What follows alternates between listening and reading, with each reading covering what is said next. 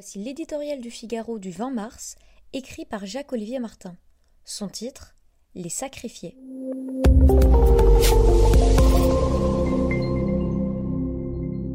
Confinement, reconfinement, couvre-feu et re-reconfinement. Depuis un an, les commerçants voient le Covid détruire l'ouvrage de leur vie. Et demain, dans un mois, dans un an, ceux qui auront survécu se remettront sans maudire à rebâtir, loin des projecteurs. Ils n'ont pas le choix.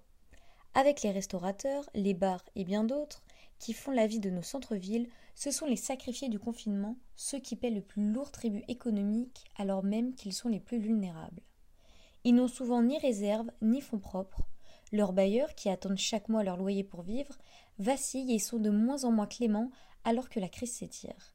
Les fournisseurs veulent être payés, les banquiers rassurés. Leur vie ne tient qu'à un fil. Qui n'a pas compté à Dieppe, à Maubeuge, à Châteauroux ou ailleurs les panneaux de cession de fonds placardés sur les vitrines des rues commerçantes? Pour eux, il est déjà trop tard.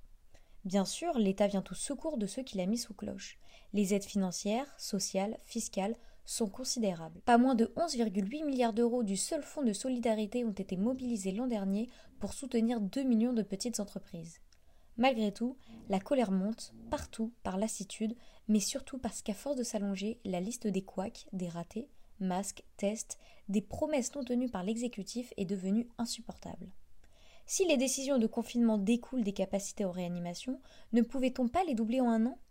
Si la fin de la pandémie dépend d'une vaccination massive, ne peut-on pas par tous les moyens sortir des atermoiements et augmenter les cadences, et pas seulement le temps d'un week-end?